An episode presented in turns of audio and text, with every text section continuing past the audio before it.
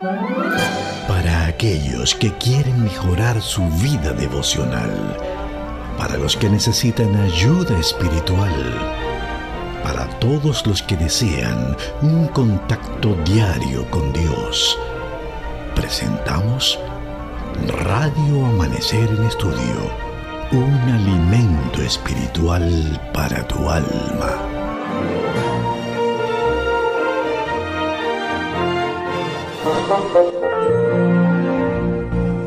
En estos últimos días, el mensaje de Hebreos muy bienvenidos a Radio Amanecer en Estudio. Estamos muy felices de poder compartir con ustedes en esta interesante lección para este primer trimestre del año 2021 que nos llega eh, por la autoría de Félix Cortés. En estos últimos días, el mensaje de Hebreos. Fascinante el estudio del libro de Hebreos. Hemos recibido mucha retroalimentación de las personas que están muy felices, muy contentas, porque estamos estudiando esta fascinante carta del Nuevo Testamento, la cual eh, tenemos nosotros la creencia de que fue escrita por el apóstol Pablo, aunque en los estamentos teológicos hay muchos debates en relación a la autoría de esta carta. Sin embargo, creemos que por muchos motivos el apóstol Pablo fue el autor de esta carta universal a los hebreos. Durante este trimestre estaremos viendo este tema con el título En estos últimos días el mensaje de Hebreos. Para esta semana estamos estudiando Jesús el Hijo prometido. Qué lindo título tendremos para esta semana. Jesús el Hijo prometido. Y estaremos analizando este tema a la luz de Hebreos capítulo 1 versículos 2 y 3. Ese es el texto para memorizar durante esta semana. Hebreos capítulo 1, versículos 2 y 3. Así que tome apunte si le gustaría tener a usted presente cuál es el texto para memorizar esta semana. Hebreos capítulo 1, versículos 2 y 3 leemos. En estos postreros días nos ha hablado por el Hijo, a quien constituyó heredero de todo y por quien asimismo hizo el universo el cual siendo el resplandor de su gloria y la imagen misma de su sustancia, y quien sustenta todas las cosas con la palabra de su poder, habiendo efectuado la purificación de nuestros pecados por medio de sí mismo, se sentó a la diestra de la majestad en las alturas. Vamos a pedir la bendición de Dios en el estudio de su palabra durante el día de hoy. Oremos. Amante Padre que estás en los cielos Aquí estamos, oh Señor, una vez más, preparados para recibir a través de tu palabra e instrucción.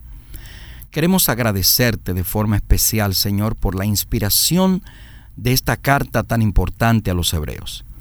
Gracias por la oportunidad de estudiarla durante este tiempo particular en el que vivimos, tan importante. Gracias, Señor, por permitirnos ahora, gracias a la tecnología, a través de la radio y de los diferentes medios en los cuales podemos transmitir este programa, poder compartir con los amigos que nos escuchan. Dirígenos a través de tu Santo Espíritu, en el nombre de Jesús. Amén. En estos postreros días. Ese es el título de la lección para el día de hoy.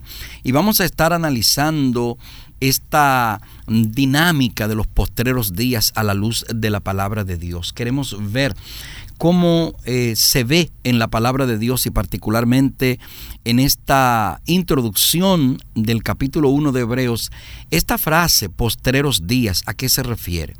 En el primer párrafo de Hebreos se revela que Pablo creía que estaba viviendo en los postreros días. Y es bueno que sepamos que la Biblia emplea varias expresiones sobre el futuro que tienen diferentes significados. Los profetas utilizaron la expresión postreros días o al final de los días. Y para hablar del futuro en general o para hablar de forma particular de los tiempos del el fin. Así que es muy interesante que nosotros podamos analizar la manera en la que los profetas presentan los postreros días o el tiempo del fin. Y me gustaría analizar con ustedes esto a la luz de algunos textos de la palabra de Dios, ¿verdad? Me gustaría analizarlo. Y vamos a ver estos de números 24 del 14 al 19. He aquí yo me voy ahora a mi pueblo. Por tanto, ven, te indicaré lo que este pueblo ha de hacer a tu pueblo en los postreros días y tomó su parábola y dijo, dijo Balaam, hijo de Beor, dijo el varón de ojos abiertos, dijo el que oyó los dichos de Jehová y el que se sabe la ciencia del Altísimo, el que vio la visión del Omnipotente, caído, pero abiertos los ojos, lo veré, mas no ahora, lo miraré, mas no de cerca, saldrá estrella de Jacob, y se levantará cetro de Israel, y herirá las sienes de Moab, y destruirá todos los hijos de Set. Será tomada Edom, será también tomada Seir por sus enemigos, e Israel se portará varonilmente. De Jacob saldrá el dominador, y destruirá lo que quedare de la ciudad. Aquí vemos en números 24, 14 hasta el 19 cómo se utiliza la expresión en los postreros días.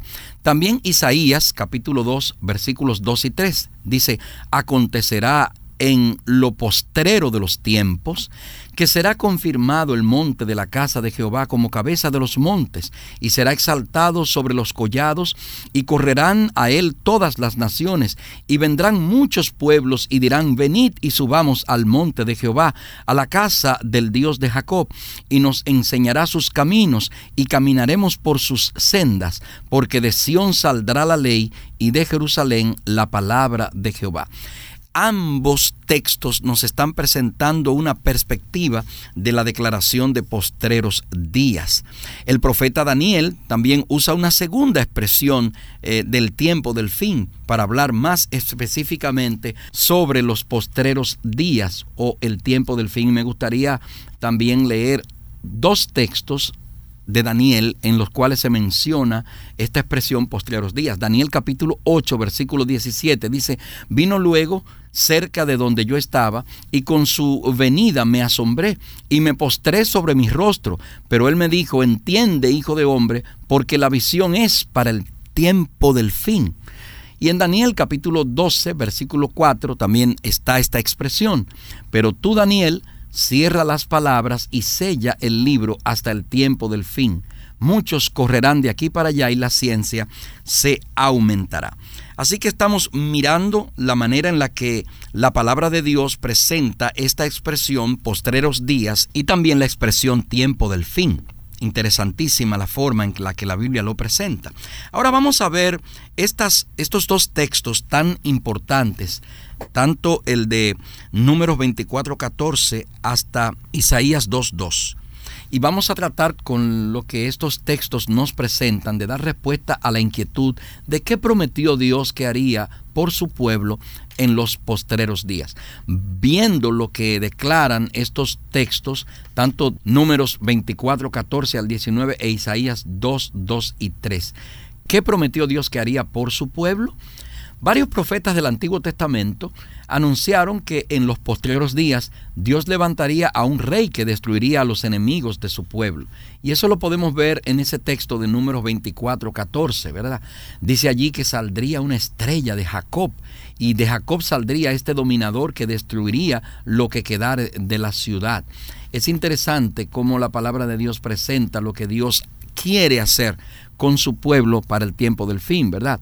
Entonces, Pablo dice que estas promesas se cumplieron en Jesús, de acuerdo a lo que presenta acá en Hebreos. Él derrotó a Satanás y atrajo a todas las naciones a sí mismo, según Colosenses capítulo 2, versículo 15, que dice, y despojando a los principados y a las potestades, los exhibió públicamente, triunfando sobre ellos en la cruz. Qué hermoso lo que dice Colosenses 2.15. Juan capítulo 12, verso 32 dice, y yo, Jesús hablando de sí mismo, si fuere levantado de la tierra, a todos atraeré a mí mismo. En este sentido entonces ha comenzado lo que podríamos llamar el tiempo del fin, porque Jesús ha cumplido las promesas de Dios en sí. Es Cristo el que determina con su venida, primera venida aquí a la tierra, con su ministerio, el inicio de ese tiempo del fin, del tiempo o de los postreros días, los que eran para los profetas un elemento que estaba en el futuro. Entonces, la venida de Cristo representa como el inicio de esos postreros días, de acuerdo a lo que la palabra de Dios eh, presenta. Nuestros padres espirituales murieron en la fe vieron y saludaron esas promesas, como dice la expresión de lejos, ¿no? De lejos. Pero ellos no recibieron esa promesa. Nosotros, por otro lado, hemos visto su cumplimiento en Jesús y tenemos la ventaja de que podemos mirar hacia atrás en la historia y contemplar a Cristo viniendo, siendo el, siendo el que cumple todas las promesas que de Él estaban escritas en la palabra. Es muy relevante que nosotros podamos ver a Cristo desde esta perspectiva. Y a la luz de esta lección de esta semana, Jesús el Hijo prometido. Jesús es ese que habría de venir para cumplir las promesas que estaban de él hechas en la palabra de Dios y que vendría precisamente en esos postreros días que los profetas veían con el propósito de hacer cumplir estas profecías que de él hablaban.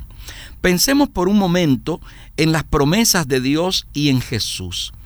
El Padre prometió que resucitaría a sus hijos, según Primera de Tesalonicenses capítulo 4, versículos 15 y 16, donde el mismo apóstol Pablo nos dice, por lo cual os decimos esto en palabra del Señor, que nosotros que vivimos, que habremos quedado hasta la venida del Señor, no precederemos a los que durmieron, porque el Señor mismo, con voz de mando, con voz de arcángel y con trompeta de Dios, descenderá del cielo y los muertos en Cristo resucitarán primero. Ahora, lo maravilloso, lo increíble es que Él inició anticipadamente la resurrección final de sus hijos con la resurrección de Cristo, con la resurrección del mismo Jesús. Primera de Corintios capítulo 15 versículo 20 dice, mas ahora Cristo ha resucitado de los muertos, primicias de los que durmieron es hecho. Y Mateo 27 del 51 al 53 nos dice, y he aquí el velo del templo se rasgó en dos, de arriba abajo, y la tierra tembló, y las rocas se partieron, y se abrieron los sepulcros, y muchos cuerpos de santos que habían dormido se levantaron, y saliendo de los sepulcros, después de la resurrección de él, vinieron a la santa ciudad y aparecieron a muchos. Qué interesante este tema, ¿no? El Padre también prometió una nueva creación. Isaías capítulo 65, versículo 17 dice lo siguiente, porque he aquí que yo crearé nuevos cielos y nueva tierra, y de lo primero no habrá memoria, ni más vendrá al pensamiento. Ha comenzado a cumplir esa promesa al crear una nueva vida espiritual en nosotros esa promesa de una nueva vida, de una resurrección, ¿no? Eh, ha comenzado a ser cumplida en nosotros también y eso lo expresa la palabra de Dios el apóstol Pablo en 2 de Corintios 5, 17. De modo que si alguno está en Cristo, nueva criatura es, las cosas viejas pasaron, he aquí todas son hechas nuevas. Y Gálatas 6:15 también dice, porque en Cristo Jesús ni la circuncisión vale nada, ni la incircuncisión, sino una nueva creación. Eso es lo que somos todos, una nueva creación en Cristo. También prometió que establecería su reino final y eso lo vemos en Daniel capítulo 2, versículo 44. Allí dice, y en los días de estos reyes, el Dios del cielo levantará un reino que no será jamás destruido, ni será el reino dejado a otro pueblo. Desmenuzará y consumirá a todos estos reinos, pero Él permanece para siempre. Qué interesante, de verdad, este concepto de en estos postreros días, a la luz de lo que Dios ha prometido que haría por su pueblo para este tiempo del fin. Estamos mirando que una de esas promesas maravillosas es que el Señor va a instaurar un reino para siempre, nos va a dar a través de Jesucristo vida eterna, nos va a permitir ver levantar de entre los muertos a los que hayan creído en Él y en sus promesas. Es maravilloso también. Jesús inauguró ese reino al librarnos del poder de Satanás e invistiendo a Jesús como nuestro gobernante, según Mateo 12, 28 al 30 y Lucas 10 del 18 al 20. Me gustaría leer esos textos también para usted. Mateo capítulo 12, 28 al 30. Pero si yo, por el Espíritu de Dios hecho fuera los demonios, ciertamente ha llegado a vosotros el reino de Dios. Porque ¿cómo puede alguno entrar en la casa del hombre fuerte y saquear sus bienes si primero no le ata? Y entonces podrá saquear su casa. El que no es conmigo, contra mí es, y el que conmigo no recoge, desparrama. Y Lucas capítulo 10, versículos 18 al 20 dice, y les dijo, yo veía a Satanás caer del cielo como un rayo. He aquí os doy potestad de hollar serpientes y escorpiones, y sobre toda fuerza del enemigo, y nada os dañará, pero no os regocijéis de que los espíritus se os sujetan, sino regocijaos de que vuestros nombres están escritos en los cielos. Maravilloso esto. Sin embargo, esto es solo el comienzo. Lo que el Padre comenzó a hacer en la primera venida de Jesús, lo va a completar en su segunda venida. Y si observamos todas las promesas que Dios cumplió en el pasado, ¿cuánto debería esto ayudarnos a nosotros a confiar plenamente en todas las promesas que el Señor quiere cumplir para nosotros, para el tiempo en el cual vivimos y para el tiempo del fin, el tiempo en el que Jesús ha de venir por segunda vez. ¿Cómo nosotros vamos a estar eh, firmes, no? Me gustaría compartir algunos comentarios de Elena G. de White sobre este tema de en los postreros días. Dice ella en la historia de los profetas y reyes en la página 540 y 541, compañeros de peregrinación, estamos todavía entre las sombras y la agitación de las actividades terrenales, pero pronto aparecerá nuestro Salvador para traer liberación y descanso. Contemplemos por la fe el bienaventurado más allá, tal como lo describió la mano de Dios. El que murió por los pecados del mundo está abriendo de par en par las puertas del paraíso a todos los que creen en él. Pronto habrá terminado la batalla y se habrá ganado la victoria. Pronto veremos a aquel en quien se cifran nuestras esperanzas de vida eterna. En su presencia, las pruebas y los sufrimientos de esta vida resultarán insignificantes. De lo que existió antes no habrá memoria, ni más vendrá al pensamiento. No perdáis, pues, vuestra confianza, que tiene grande remuneración de galardón, porque la paciencia os es necesaria para que, habiendo hecho la voluntad de Dios, obtengáis la promesa. Porque aún un poquito, y el que ha de venir vendrá, y no tardará. Israel es salvo con salud eterna. No os avergonzaréis ni os afrentaréis por todos los siglos. También Helen White escribió en Palabras de Vida del Gran Maestro sobre este tópico, cuando el pecador atraído por el poder de Cristo se acerca a la cruz levantada y se postra delante de ella, se realiza una nueva creación, se le da un nuevo corazón, llega a ser una nueva criatura en Cristo Jesús.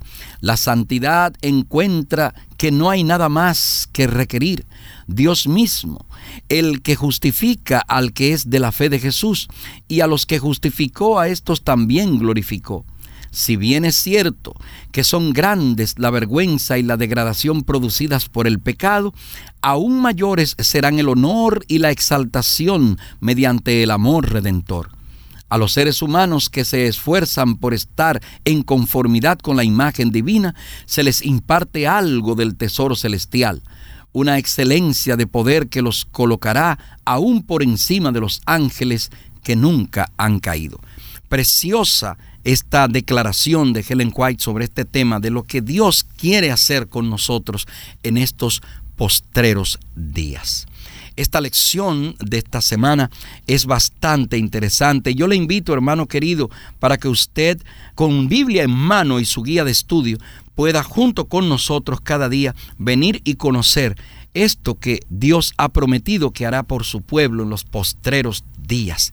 Vamos a estar durante toda esta semana conociendo a Jesús, el Hijo prometido, lo que Él hará por nosotros en los postreros días. También veremos a rasgos mucho más amplios que los que pudiéramos hasta ahora haber entendido lo que el apóstol Pablo en esta maravillosa carta a los hebreos nos está presentando de Cristo, Jesús, el Hijo prometido. Vamos a orar pidiendo la bendición de Dios por nosotros durante el estudio de su palabra durante esta semana a través de este espacio Radio Amanecer en Estudio y dando las gracias a cada uno de ustedes por mantenerse en sintonía con cada uno de nosotros. Oramos. Padre nuestro, gracias por esta maravillosa lección en la que hemos aprendido, oh Señor, cómo en estos postreros días tú estás dándonos esperanza, dándonos a través de tu palabra la seguridad de que caminas con nosotros, que has de efectuar una obra transformadora en cada uno de los que creemos en ti y de que, oh Señor, para este tiempo del fin, tú sigues en control de todo lo que ocurre en este mundo. Nos ponemos a tus pies, oh Señor, y queremos ser llenados con tu Santo Espíritu. Guíanos en el nombre de Jesús. Amén. Para aquellos que quieren mejorar su vida devocional, para los que necesitan ayuda espiritual, para todos los que desean un contacto diario con Dios, hemos presentado Radio Amanecer en Estudio, un alimento espiritual para tu alma.